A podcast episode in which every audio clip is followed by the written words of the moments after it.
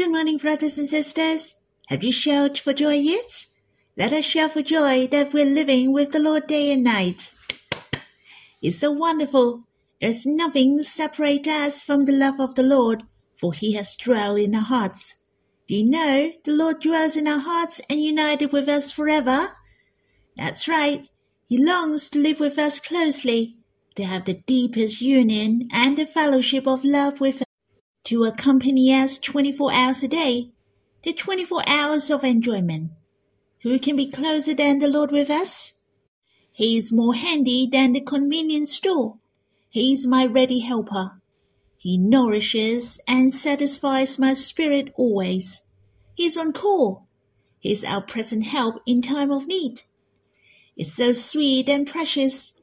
We dwell with him heart to heart from morning to night. This is heavenly bliss. May you and I enjoy the happiness of his 24 hours presence.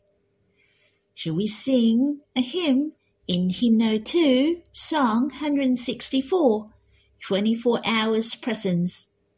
We'll sing the first and the third stanzas. Twenty-four hours presence with me. What a sweet and precious blessing. Who is so close to me but you? You're my presence help in time of need. Twenty-four hours presence with me.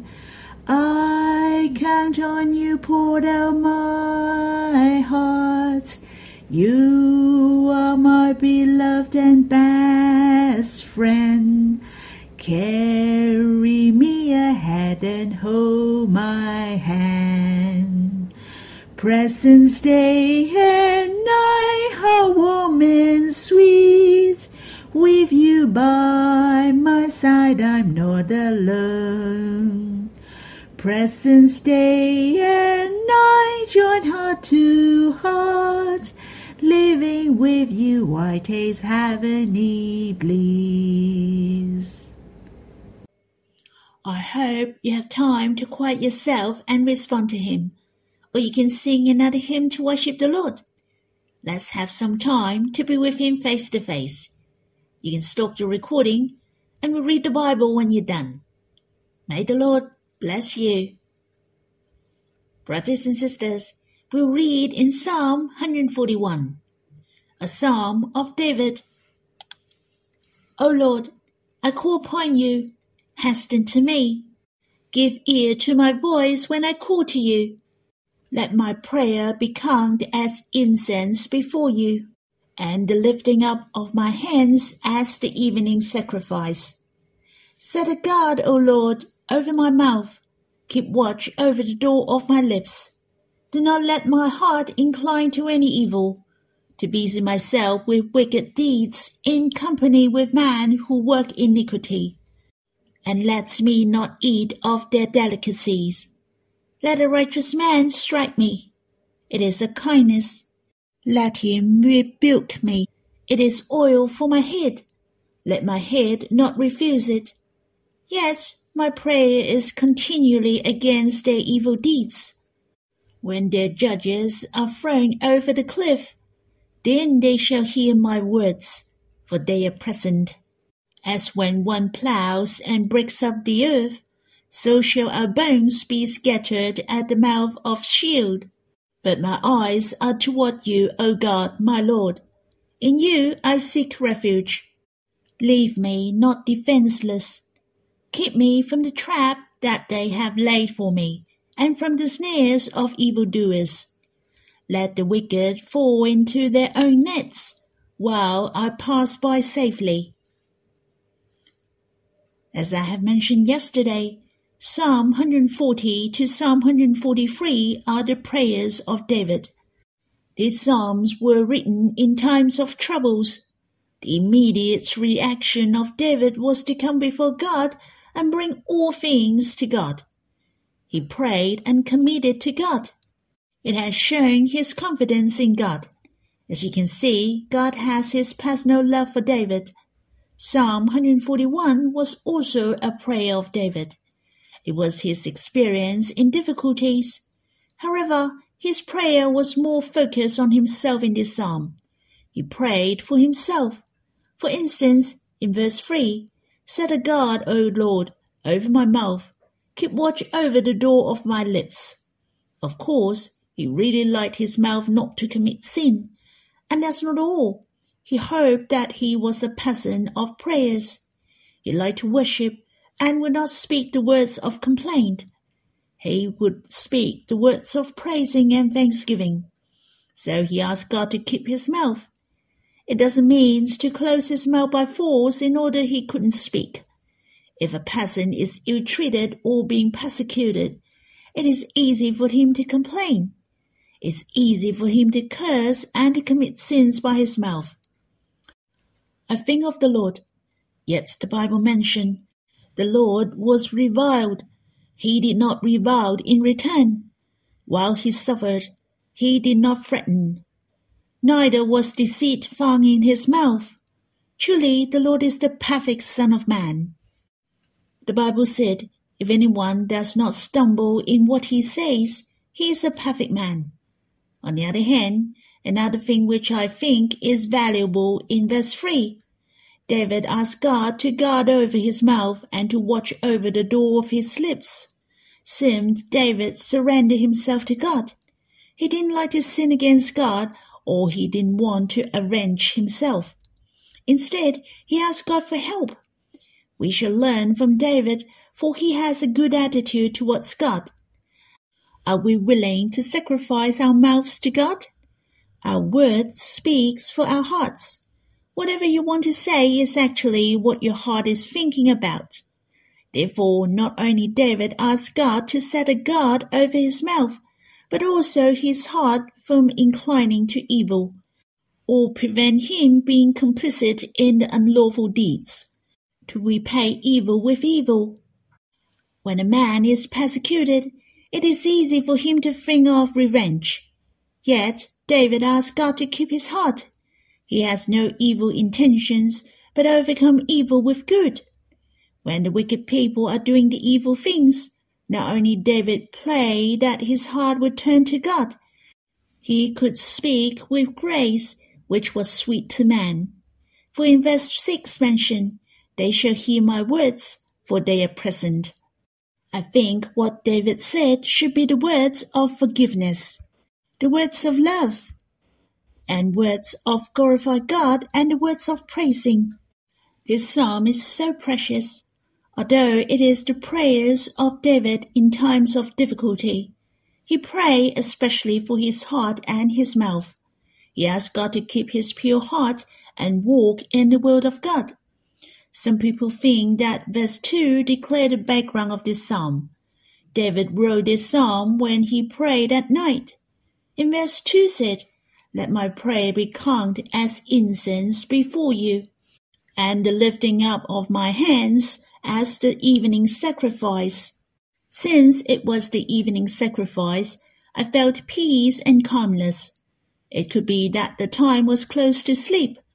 There are some differences from praying early in the morning. David was the one who was close to God from morning till night. Hence, not just evening prayers, but also morning prayers. Do you remember Psalm 5? It was the prayer of David early in the morning. In Psalms 5, verse 1 mentioned, Give ear to my words, O Lord, consider my grooming. In verse 3, O Lord, in the morning you hear my voice. In the morning I prepare sacrifice for you. Whether it was the morning prayer or evening prayer, you see, David asked God to listen to what he said attentively. I have a good time enjoying the heart of God to me, for he pays attention to me day and night. Truly, he is the most attentive to us. I treasure I can draw close to him day and night. I thought of the chorus of the song today. Presence day and night, how warm and sweet. With you by my side, I'm not alone. Presence day and night, join heart to heart.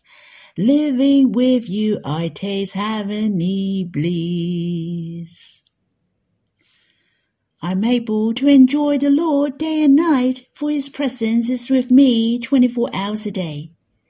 It's so close and sweet. It's the greatest blessing. I can imagine David, who was in a peace of mind and very enjoyable during the evening prayers. He might take a walk with God and pour out his heart to God.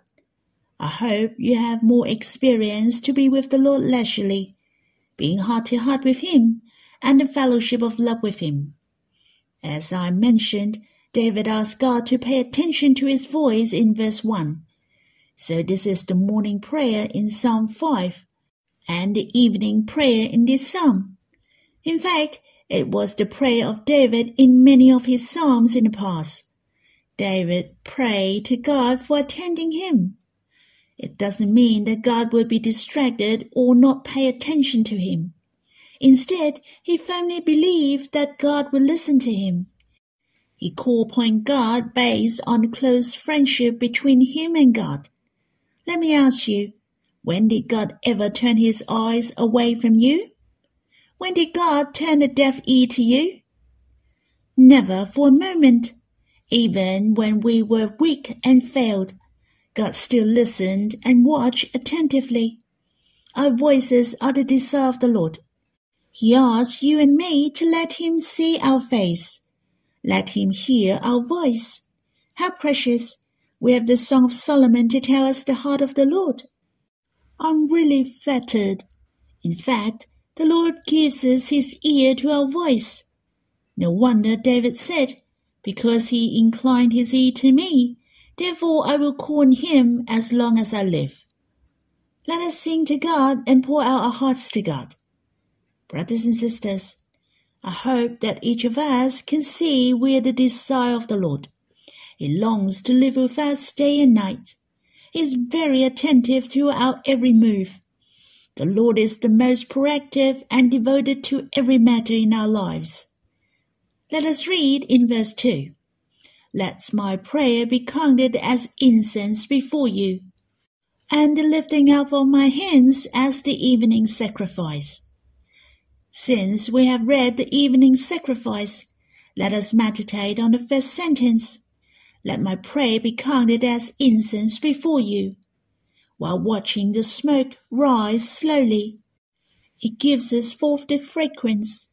It's very relaxing, peaceful, and free. I felt it is an enjoyment in slowing down the pace.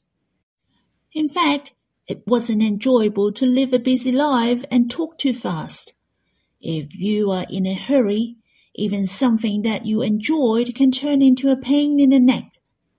It's an abuse to you. For instance, you like to eat a meal, but only I give you three minutes to finish. Well, that's a torment. But if you have an hour to enjoy your meal, it would be much better, wouldn't it? In the same way, our life with the Lord, or when we draw near to Him, should not be in a rush. You can unwind your pace Sing the hymns slowly. You can read the Bible slowly. Even you can slow down the speed when you talk with the Lord. We should not lose the feeling of closeness with the Lord.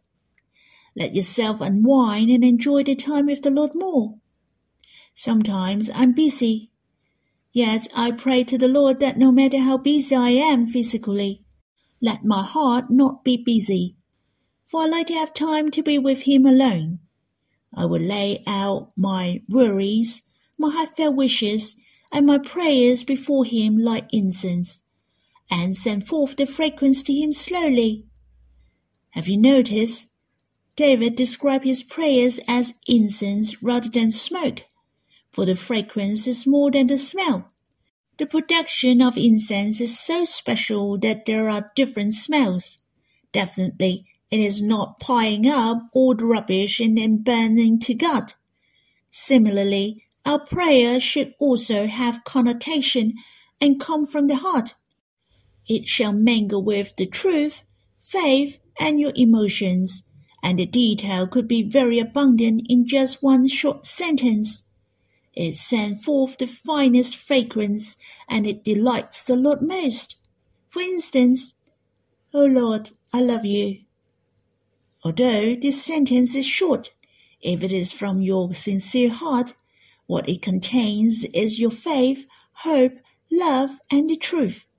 It's very abundant and aromatic. You can say to the Lord more, I love you. Let's focus on the Lord and speak slowly. Say to the Lord with affection in your heart. It's not repeating a statement casually. Oh Lord, I love you. I wonder if you can relate to my feelings.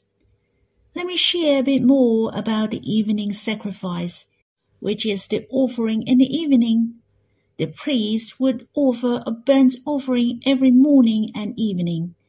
The one whole lamb was burnt off, and each offering was a one year old male lamb without blemish.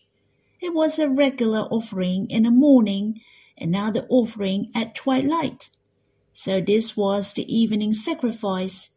You can refer to Numbers chapter 28, verse 6 to 8 which has stated one of the purpose, in order to keep the fire burning on the altar.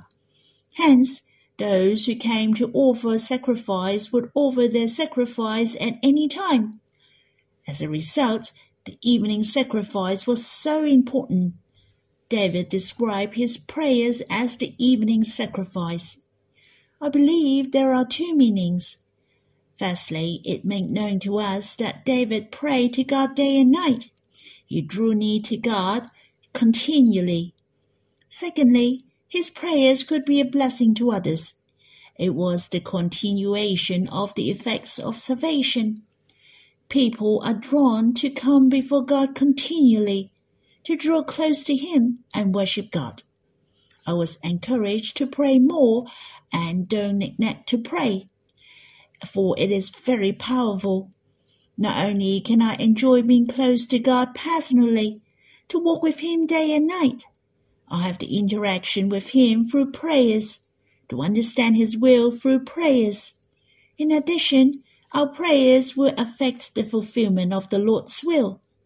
It is an influence for many people to know God.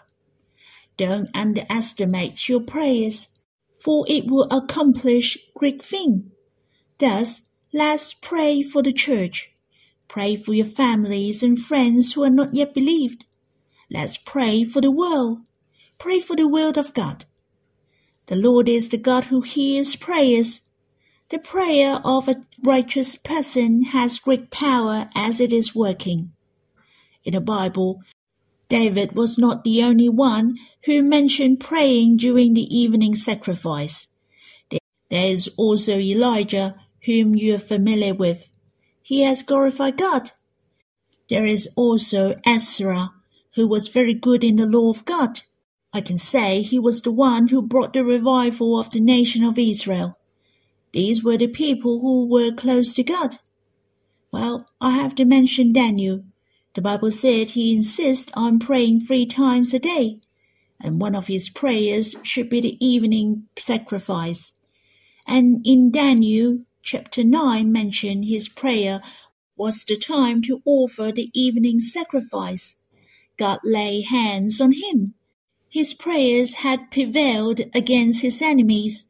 The revelation which revealed to him has affected the world. Brothers and sisters, I hope all these experiences of the evening sacrifice have inspired you and me to pray to God day and night, to come before God to walk with Him leisurely. In short, we shall live in the presence of God throughout the day. Lastly, I like to say it again. In verse 2 mentioned, Let my prayer be count as incense before you, and the lifting up of my hands as the evening sacrifice. David prayed with his heart, his mouth, and as well as his body. He lifted up his hands when he prayed, I still encourage everyone to use your body more, to raise your hands, lift your eyes, to clap your hands and shout for joy. Let's worship God with your whole being, to pray to God with your hands and mouth. You can please God by doing these. How about you raise your hands now and say hello to God with me? Let's smile at Him and give your love to Him.